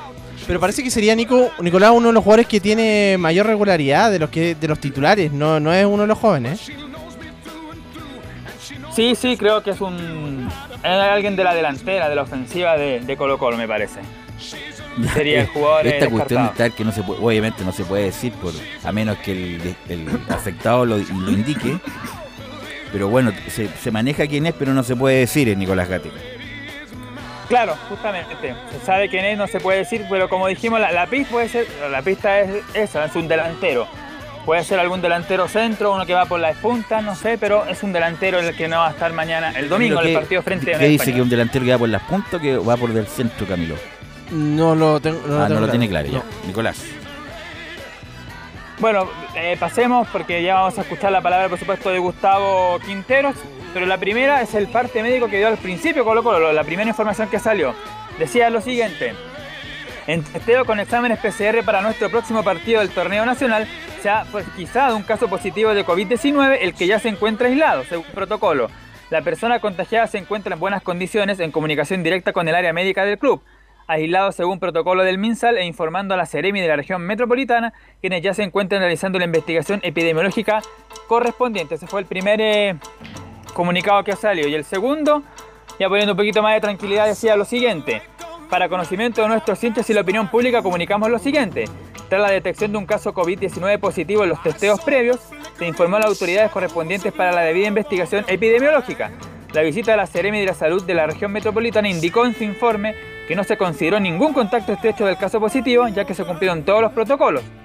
3. La persona contagiada se encuentra en buen estado de salud, aislado y en permanente contacto con el área médica de la institución. Así que por lo menos ya esa persona estaría bien y por el momento no habría más contacto estrecho. Bueno, eso es un decir, ¿ah? porque puede venir el- la Ceremi y decir lo contrario, es cosa de lo que ha pasado con Colo Colo. Pero bueno, vamos al fútbol, Nicolás Gatica, este partido tan importante con la Unión, que también mencionó un caso de COVID la Unión Española. Pero lo importante es el fútbol, aboquémonos al fútbol, Nicolás Gatica, y el equipo que va a plantear o que va a poner Quinteros para, este, el domingo. Claro, ya por supuesto dejando de lado la parte del COVID-19, aunque igual vamos a escuchar alguna declaración de Quintero que se refiere a ese tema, que incluso él está tranquilo ya por el tema de los contactos estrechos, pero de igual manera, claro, en la parte futbolística, como ya lo decíamos, bueno, durante la semana o estas semanas que tuvo Colo Colo para entrenar, para preparar el partido, la primera misión era preparar físicamente o recuperar físicamente a Leonardo Gil. Vamos a ver ahí si la lesión ya está más o menos recuperada, no se ha dicho de parte de- del cuerpo médico de Colo Colo qué pasa con Leonardo Gil, pero todo parece indicar que ya se recuperó el volante colorado, el chileno argentino, y por lo tanto Gil estaría el día domingo eh, incluso de titular. Y lo otro bueno, como decíamos, ya los seleccionados también están de vuelta. Cortés en el arco, Suazo que va a volver a la posición de lateral izquierdo. Aquí el Tortos Caropazo va a jugar en su posición ya natural, como lateral derecho, que se ha visto mejor ahí, por izquierda prácticamente no subió los partidos pasados. Bueno, Gabriel Costa que también va a ser a la punta de enlace. Y la duda que tiene todavía Quintero es la que se dice siempre, cuál va a ser el centro delantero, si va a ser Parragués, si va a ser Morales o si va a ser el venezolano Cristian Santos. Cristian Santos, bueno, Cristian Santos, ¿ah? Yo creo que terminado el campeonato le dan. Van a un notario y, fin- y firman el finiquito. Santos no va a ser, Santos Claro. no va a ser. Eh, ¿Quién crees del, del Morales debería ser, pues Giovanni, ¿o ¿no? Va a ser Morales y Parragués no puede jugar. Y Santos no, no ha dado el ancho, Nicolás. No da el ancho. Nicolás. No, no, obviamente se había dicho en los primeros partidos que era porque había ingresado los segundos tiempos, cuando quedaba poco, incluso partidos ya estaban definidos, pero tuvo esa oportunidad, el duelo frente a Curicó justamente del primer minuto como titular y solamente tuvo un cabezazo en un tiro de esquina, pero fue poco y nada lo que mostró justamente el delantero venezolano. Así que como decíamos, las dudas están en la parte ofensiva, ya la, la defensa ya se sabe que Matías Saldivia, el, el que ya va a ser chileno a partir del 2022, va a acompañar justamente como zaguero central a Emiliano Amor, reemplazando al, al suspendido eh, Maxi Falcón. Así que por ahí están las novedades futbolísticas del equipo de Colo Colo. Y ahora sí, antes de pasar a revisar la formación que prepara el técnico Albo, vamos a escuchar justamente declaraciones de Gustavo Quintero que hoy día estuvo ahí en el Estadio Monumental. Primero tiene que ver justamente lo del caso COVID. Y dice lo siguiente el técnico Albo en la 01, es un nuevo caso, estamos tranquilos porque está bien de salud. Es un, un nuevo caso que, bueno, es un, lamentablemente es un virus que está en el mundo. Eh, nosotros estamos tranquilos, no estamos preocupados porque esta persona está bien de salud. Eh, estamos tranquilos también porque estamos cumpliendo eh, al pie de la letra el tema del protocolo, de, los entrenamientos. Estamos eh, preocupados por este tema, digamos, porque, bueno, ya nos ha pasado anteriormente y nos ha perjudicado muchísimo, no pudimos competir de forma normal eh, en partidos anteriores donde nos perjudicó mucho el tema de sumar puntos para hoy estar mucho más tranquilos. Eh, bueno, esperar de que, de que el jugador se recupere rápido y que pueda volver a entrenar y lo tengamos a disposición para, part- el partido final, digamos, o para el siguiente partido. Para este ya no va a estar. Claro, y la otra que vamos a escuchar que también tiene que ver con lo mismo, si está tranquilo, si está preocupado Gustavo Quintero de este caso positivo de COVID-19 y los posibles contactos estrechos, y dice, en la número 2 dice, si entrenamos, porque estamos cumpliendo todos los protocolos, no debería haber problemas, dice Quintero. Sí, sí, porque estamos cumpliendo con todos los protocolos, los jugadores no se cambian juntos, están distanciados, eh, no compartimos nada en espacios cerrados, eh, solamente nos juntamos en, el- en la cancha para entrenar, así que cumplimos con todos los protocolos, no, no debería haber ningún problema. Claro, ahí dice que cumplieron todos los protocolos y de hecho la- el comunicado segundo que sacó Colo Colo justamente decía que según la Ceremi también habían cumplido los protocolos, por lo tanto no hay contacto estrecho, pero como dijimos, esto es, eh, se va en minuto a minuto, claro, se va actualizando la información, así que hay que ver ahí qué va a ¿Nico? pasar, pero por el momento no hay contacto estrecho. Giovanni, Giovanni. Pero la Ceremi tomó la cancha la otra vez como contacto estrecho, entonces ahora se dio una voltereta. Justamente yo creo eh, eh, eso, yo creo ¿Qué que pasa? se, está, se están relajando con los contactos estrechos porque entre comillas, bueno, con eso su- su- pasó lo que pasó con el partido con Audax, porque cual- er- eran todos contactos estrechos y jugaron con, con niñitos, la verdad. Así que parece que ahora como el los criterios se han ido relajando para no hacer tanto show y que Colo Colo juegue con, con casi todo el plantel.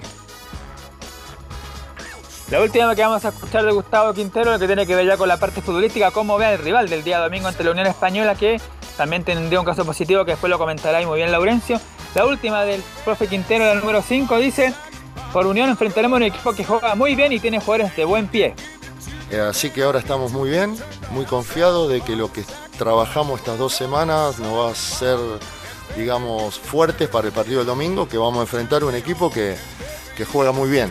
Yo creo que Unión Española es de los equipos que intenta jugar al fútbol, juega muy bien, tiene jugadores de muy buen pie, donde vos tenés que estar atento, presionar todo el partido, no dejarlo jugar. Tiene, te ataca mucho, tiene, meten muchos centros, tienen los extremos y los laterales que, que tiran buenos centros, que salen jugando, así que es un equipo difícil que vamos a tener que estar al 100% de nuestras posibilidades para poder superarlo. Ahí están entonces las, las principales declaraciones del técnico Gustavo Quintero refiriéndose a los casos positivos de COVID-19, el contacto estrecho, perdón, el caso positivo, los contactos estrechos que se ve por ahora tranquilo en ese tema. También dice en cierta forma que, que, está tranquilo porque el equipo ha practicado de buena manera, que ya estas dos semanas le han servido para potenciar lo físico, que fue el bajón que tuvo justamente Colo Colo ese partido frente a Melipilla y frente a Curicó, que fueron además partidos seguidos, ahora ya tuvo, pudo tener estas dos semanas, por lo tanto él ve que ha entrenado bien el equipo y confiado que justamente el día domingo va a volver a ser el equipo competitivo que había sido los partidos anteriores a Melipilla y Curicó y que con ese buen rendimiento que tuvo antes de esos partidos, Colo Colo debería ganar el partido, no sin mayor dificultad, o sea, con algunas dificultades, pero sí debiera ganarlo y eso es lo que tienen en cierta forma conforme al técnico de Colo Colo. Y ahora sí, a falta Disculpa, pero disculpa, del día da- mañana da- sábado. dame un segundo. Le quiero preguntar a Giovanni y a Camilo, ¿con qué Unión Española se irá a enfrentar los esta unión irregular, que, que hasta Ñublense lo, le, le hizo una boleta, o esta unión que entre comillas en algún momento fue importante y peleó arriba, Camilo? Esperemos que con la segunda, pero sabes que el gran detalle, la Unión Española ya no se juega, ya está clasificada a Copa Sudamericana, no juega por el campeonato, ya no, no tiene ninguna chance, entonces por ahí podría haber un relajo, Relajo, también, claro. sí, No- podría. no, va a jugar con los dientes apretados. No, porque no, no, no está peleando por salvarse el descenso, tampoco no juega por, por nada, por terminar mejor el campeonato, obviamente. Giovanni. Concuerdo con Camilo, concuerdo con Camilo, la Unión ya viene relajada, ya no pelea nada, ya sabe, y, y ha sido un torneo muy altibajo para la Unión Española, un equipo medio bipolar se podría decir, que hay veces que te sorprende goleando y hay veces que, que no juega nada y que se come boletas también en casa. Entonces eh, no creo que sea muy duro un rival para este rival para Colo Colo este, este fin de semana. Ahora sí, Nicolás. Sí, ahora sí, como decíamos, a espera del entrenamiento, por supuesto, de mañana sábado y ojalá que también más contactos estrechos de este positivo. La probable formación del domingo sería la siguiente. En el arco, Brian Cortés. Línea de cuatro, como ya dijimos, Óscar Opaso vuelve a su posición natural de lateral derecho.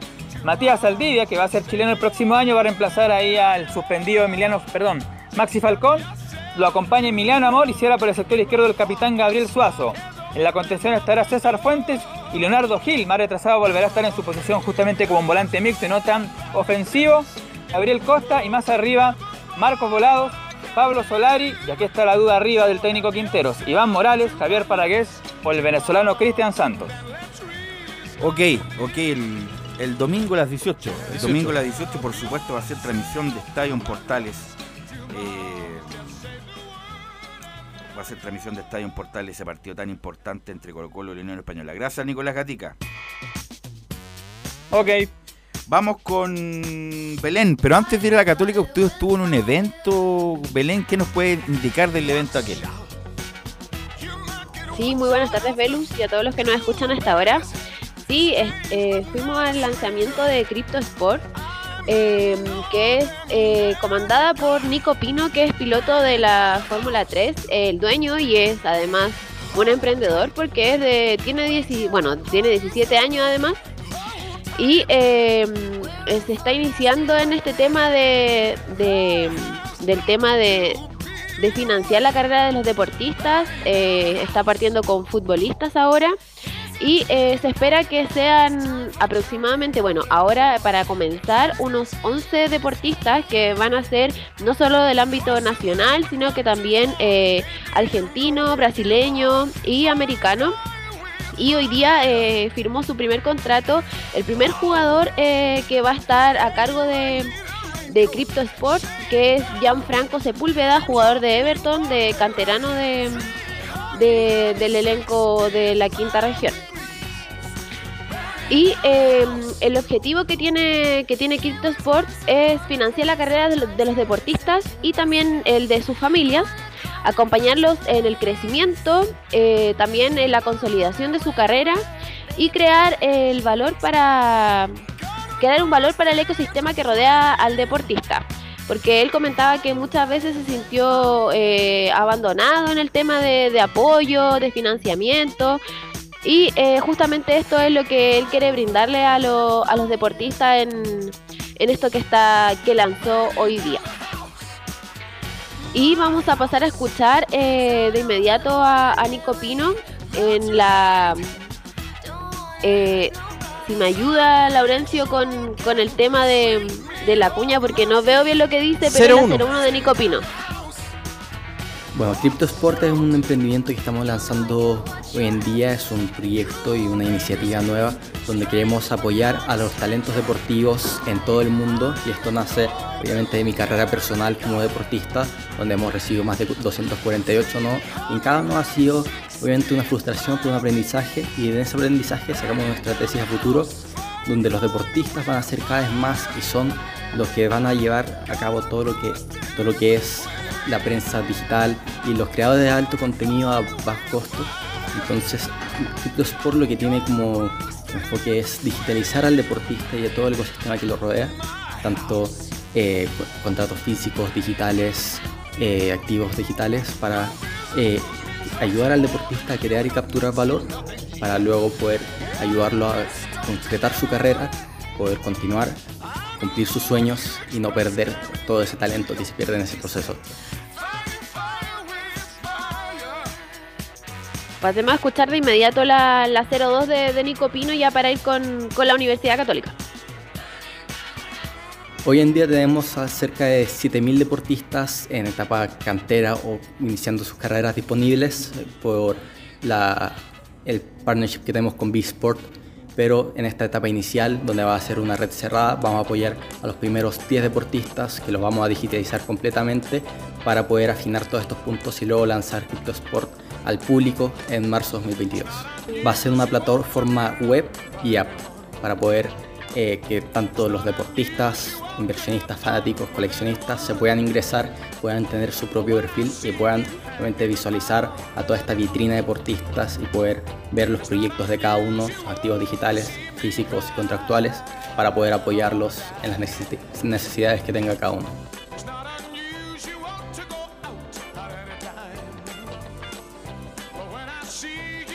Así que eh, no sé si Giovanni va, va a complementar. Giovanni, en- sí, en ¿qué- ¿de qué se trata esto, Giovanni? A ver.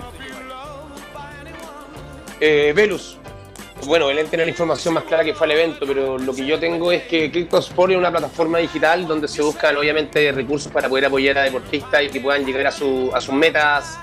Deportistas que no tienen de repente la, la, la- la forma económica para poder dedicarse 100% al deporte. Por, por ejemplo, el año pasado hubieron dos jugadores que cadetes que se fueron y que eh, firmaron contrato definitivamente en México. Y una de las bases que, que no tenían recursos y que lo ayudó, lo ayudó una empresa que está relacionada con. Pero, no, esto- no, pero estos jugadores que no tenían club acá. no tenían club, habían quedado, habían quedado libres y se fueron a México y Ah, firmaron dos contratos en dos equipos. Y me imagino que esta plataforma, esta plataforma cobra una comisión, como, como todo, como, como toda agencia, diría yo. Debe, tiene que haber, Claro. sobre todo los pisos de por medio, por Claro. ahí tiene que estar la- los ingresos, pero la idea es poder ayudar y ayudar a que lleguen a las metas jugado- eh, deportistas que en su tiempo no tienen los recursos, como ha pasado con tenistas, como ha pasado a tal vez con golfistas o al mismo tiempo con futuristas, porque también abarca no solamente al deportista, abarca su entorno, como lo recalcó Belén, que es la idea de, de poder ayudar a- y poder sacar deportistas de alto rendimiento el día de mañana. Perfecto, perfecto. Así que muy interesante. Ahora sí, vamos, Con el Belén. tema- Perdón. Espera, con el, con, con el tema de- del, del financiamiento, eh, sus auspiciadores son el G y Copec por ahora. Y, eh, ay, se me quedaba en el tintero, ah, que también están trabajando en conjunto con eh, B Sports, que también es una empresa de, de- que representa a futbolistas específicamente. Y también este eh, hoy día recalcaron que van a, van a estar eh, enfocados también en el tema del fútbol femenino, que tampoco eh, tienen mucho financiamiento y mucho apoyo. Así que por ese lado es un apoyo para, para el tema de los deportistas y de los futbolistas en este caso. Ok, ok, gracias Belén por eso. Ahora vamos con la Católica Belén, que juega una- un partido muy importante el fin de semana para tratar de, ¿por qué no? En la última fecha sacarle el título a Colo Colo Belén. Sí, eh, bueno, vamos a comenzar de inmediato con la Católica y con la, la mala noticia de que Fabián Orellana no va a poder estar eh, para este duelo ante Huachipato. ¿Cuándo debuta, pueda- ¿cuándo debuta Fabián Orellana Belén en la Católica? ¿Hoy, hoy llegó, llegó a Chile o todavía no llega? Ha tenido eh, problemas musculares ahora, se lesionó en entrenamiento y claro, no va a estar eh, disponible para, para enfrentar a, a Huachipato. Y eh, claro, lo dijo Cristian Paulucci ayer en, en la conferencia que, que tampoco no es, no es 100% seguro, pero probablemente Felipe Gutiérrez tampoco esté desde, desde el arranque y quizás eh, tampoco vaya citado. Pero ese todavía está ahí al debe, pero Fabián Orellana es seguro que, que no va a estar disponible para, para el encuentro ante, ante Huachipato.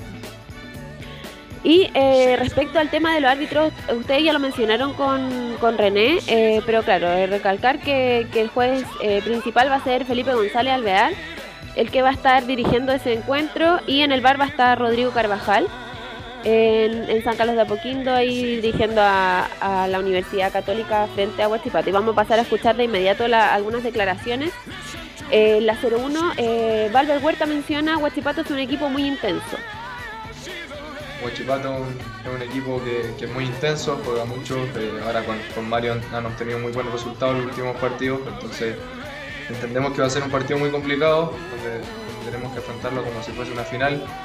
Y respecto al- a, lo que me dices del partido Colo Colo, creo que lo más importante es centrarnos en nuestro partido.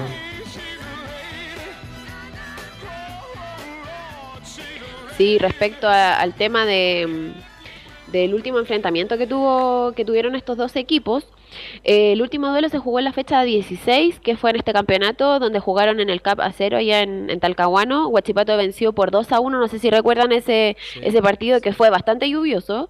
Era prácticamente waterpolo, como siempre se juega ahí en la cancha de- del CAP. Y eh, con goles de Benjamín Gasolo y de Cris Martínez para, para el cuadro local en este caso, y eh, o sea, en ese, en ese encuentro. Y eh, el gol del descuento lo puso Valver Huerta. Y el, último triunfo que tuvieron en San Carlos de Apoquindo fue el año pasado en el torneo 20, o sea, fue este año, pero el torneo del 2020 porque se jugó el 4 de enero de, este año en la fecha 27, donde los cruzados vencieron por 3 a 0 a, los acereros con tantos de, Diego Valencia, de Clemente Montes y de Marcelino Núñez. Vamos a, a pasar a escuchar eh, lo que mencionó eh, Luciano Agüed hoy día, eh, donde menciona, eh, nos enfocaremos solo en Huachipato, que es un gran equipo. Huachipato es un- equipo que, que es muy intenso, juega mucho. eh, ahora con, con Mario han, obtenido muy buenos resultados en los últimos partidos. Era la de Luciano entonces, Entendemos que va a ser un partido muy complicado. Sí, era, vamos con Luciano Wetz y el, este muchacho Luciano Wetz que está en entredicho su renovación, A pesar de que ha sido muy importante todo este ciclo de la Católica, pero cada vez juega menos, no obstante su aporte. Pero bueno, hay ciclos que se cumplen, independiente de las ganas que tenga el jugador. Ahora sí, vamos con Luciano Wetz. ¿Belén? Ahí va.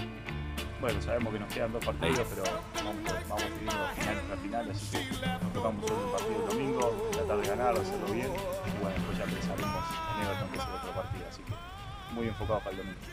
Bueno, la verdad que es un rival muy duro, que se está jugando muchas cosas y bueno, no- para nosotros lo mismo. No, no jugamos una final más, la tomamos como tal y la verdad que llegamos muy bien al partido, después de ganar la Supercopa, entrenamos muy bien toda la semana larga, así que estamos con mucha fe y mucha ilusión de hacer un gran partido. Sí, bueno, recalcar que, que Huachipato está en puesto de descenso directo en el penúltimo lugar eh, eh, con 34 puntos, pero está solo a uno de- del grupo de cuatro, de cuatro equipos que tienen 35. Entonces sería muy importante, van a salir a ganar obviamente este partido, también van a dar la pelea como lo mencionaron los jugadores que tuvimos en entrevista la semana, eh, de igual a igual para, para claro, eh, poder obtener los, los tres puntos porque ellos se juegan también algo importante, igual que, que la Universidad Católica que también pelea el, el campeonato. Esa es la gran diferencia, Belén. Disculpa, eh, que con, con el partido de Colo Colo con la Unión Española, que Huachipato viene además con un nivel, con un- desde que llegó Mario Salas, mejoró, viene con triunfos eh, y se tienen que jugar obviamente todo porque están en posición de descenso. Entonces Huachipato se juega a diferencia de lo que decíamos del otro partido. Claro, y respecto a esto, Valver Huerta, eh, la 03 mencionó, no es un tema para nosotros que estén en la parte baja de la tabla. En la 03.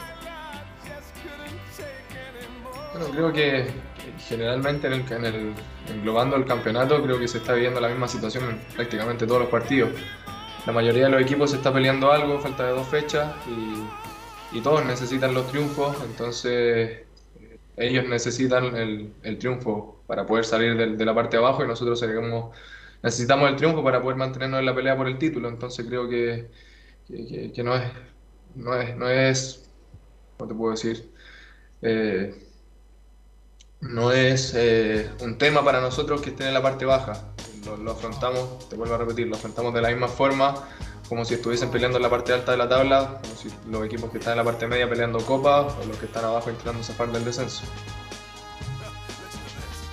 Ya por un tema de tiempo, vamos a pasar de inmediato a revisar las formaciones, no sé si les parece. Vamos con la formación de Católica. La formación de la Universidad Católica iría Sebastián Pérez en el arco, la línea de cuatro eh, con José Pedro Fuenzalida que volvería a la titularidad por la, eh, por eh, la banda derecha. Germán Lanaro, Valver Huerta y Alfonso Parot. En el medio iría Marcelino Núñez, Ignacio Saavedra y Luciano Agüed. Y en delantera iría Diego Valencia, Fernando Sampedri. Y aquí está la duda todavía, porque no sabe si iría Clemente Montes o Edson Puch eh, por el extremo izquierdo. Y también tengo la formación, la posible formación de, de Huachipato. Que iría con Gabriel Castellón en el arco, con la una línea de cuatro en defensa con Joaquín Gutiérrez, Nicolás Ramírez, Ignacio Tapia y Cristian Cuevas. En, en el medio iría con Israel Poblete, con Gonzalo Montes y Javier Altamirano. Y en delantera iría Walter Masanti, Luciano Nequecaur y Nicolás Baeza. Ok, Belén, vamos a estar muy atentos a ese partido Guachipato también, ¿ah? Lo van a estar mirando de todos lados porque se juega una parada importante por la parte de abajo. Gracias, Belén, muy amable. Buenas tardes. Vamos con Laurencio Valderrama que nos va a informar de este también. Tuvo un caso de COVID. eh, eh, Laurencio Valderrama en la Unión Española.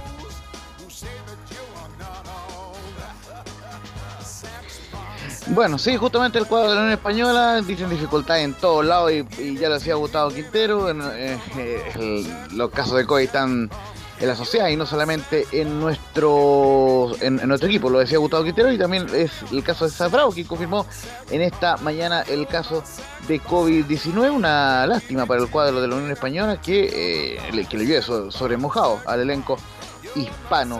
Eh, justamente lo confirmó hoy día en rueda eh, de prensa, no se sabe de momento quién es el jugador, a diferencia de lo que colocó, lo que se presumía eh, qué jugador podía ser, aquí no se sabe, pero bueno, lo, importante es que eh, el, cuadro hispano ya eh, tomó la medida eh, del caso y está dispuesto a poder solucionar ese tema lo antes posible. De momento no hay contacto estrecho en la Unión Española, pero se, está viendo el tema de la, de la trazabilidad y, y no se descarte que después pudieran salir otros casos o también otro contacto estrecho en el cuadro hispano. Estamos a 24 horas eh, del partido, así que eh, esto se, se dio por los exámenes PCR que se hacen habitualmente durante la semana, porque falta el examen PCR al día del, del partido y en ese sentido lamentable lo que ocurrió con la Unión Española que tiene un nuevo caso de COVID positivo.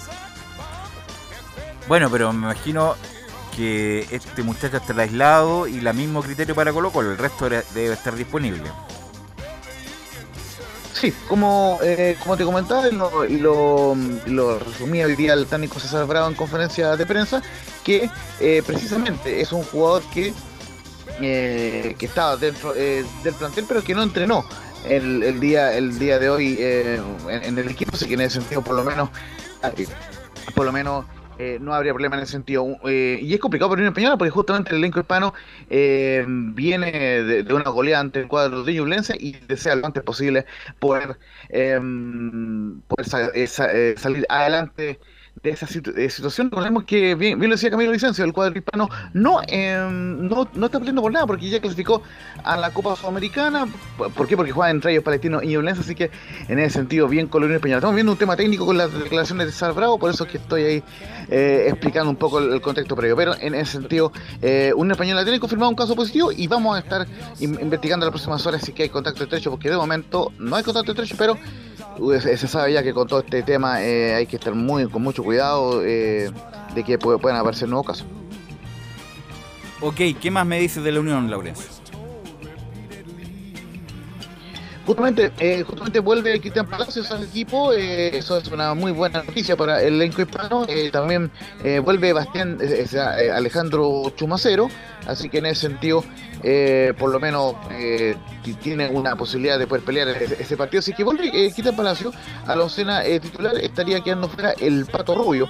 Así que en ese sentido, interesante lo que marca el cuadro de la Unión Española. Lamentablemente no, pudimos tener conferencia con, con el Vitamina Sánchez, pero por lo menos eh, el, el auto está prácticamente con todos los eh, titulares de posición, salvo Roberto Cerecea, quien se trabaja por su suspensión como de María en el cuadro de Palestino. Y con el Lauda, y en el de Palestino Luis Jiménez, que no pudo, eh, que, no eh, puede estar dentro de los citados por un tema de una pubal, que es una real de pubalgia eh, que, que tiene, pero el resto del contingente estaría disponible en el cuadro de Palestino. Ok, ¿algo más, Laurencio? Sí, estamos viendo aquí el tema de la declaración de, de César Bravo. Gracias, justamente aquí el sistema no funciona ahora. Ya, no se Pero, preocupe, no eh, se preocupe. Va- vamos a estar eh, eh, lógicamente en, en- en esa transmisión en vivo desde del Estadio Monumental a las 6 de la tarde es el partido. Vamos a estar ahí con la Salma Roja y el Nico eh, Gatica en ese partido. Gracias, Laurencio, muy amable. Y le quiero preguntar a nuestros comentaristas, antes de irnos, ¿cuál es su proyección para este fin de semana, Camilo? ¿Gana la Católica, gana Colo Colo, empata la U, lo gana, lo pierde? Camilo. Gana la U. Creo que si gana la U, gana Católica, gana Colo Colo. Giovanni. Gana Colo Colo, gana Católica y la U se cae. Perdón, ¿qué- lo, lo que, lo que dijo último? La U se cae. La U se cae, perfecto. Ok, gracias muchachos, gracias a, mm, a Camilo, gracias a Giovanni, a todos los que participaron. Gracias a Milo por la puesta en el aire, por supuesto que vamos a estar desde las canchas. Mañana, 5 de la tarde, vamos a estar desde El Salvador para el partido entre Cobresal y la U y por supuesto con toda la información en directo y en vivo, en línea, de las, que lo está pasando el resto de las canchas también el domingo. Gracias a Emilio Freisa por la puesta en el aire. Nos encontramos mañana desde las canchas.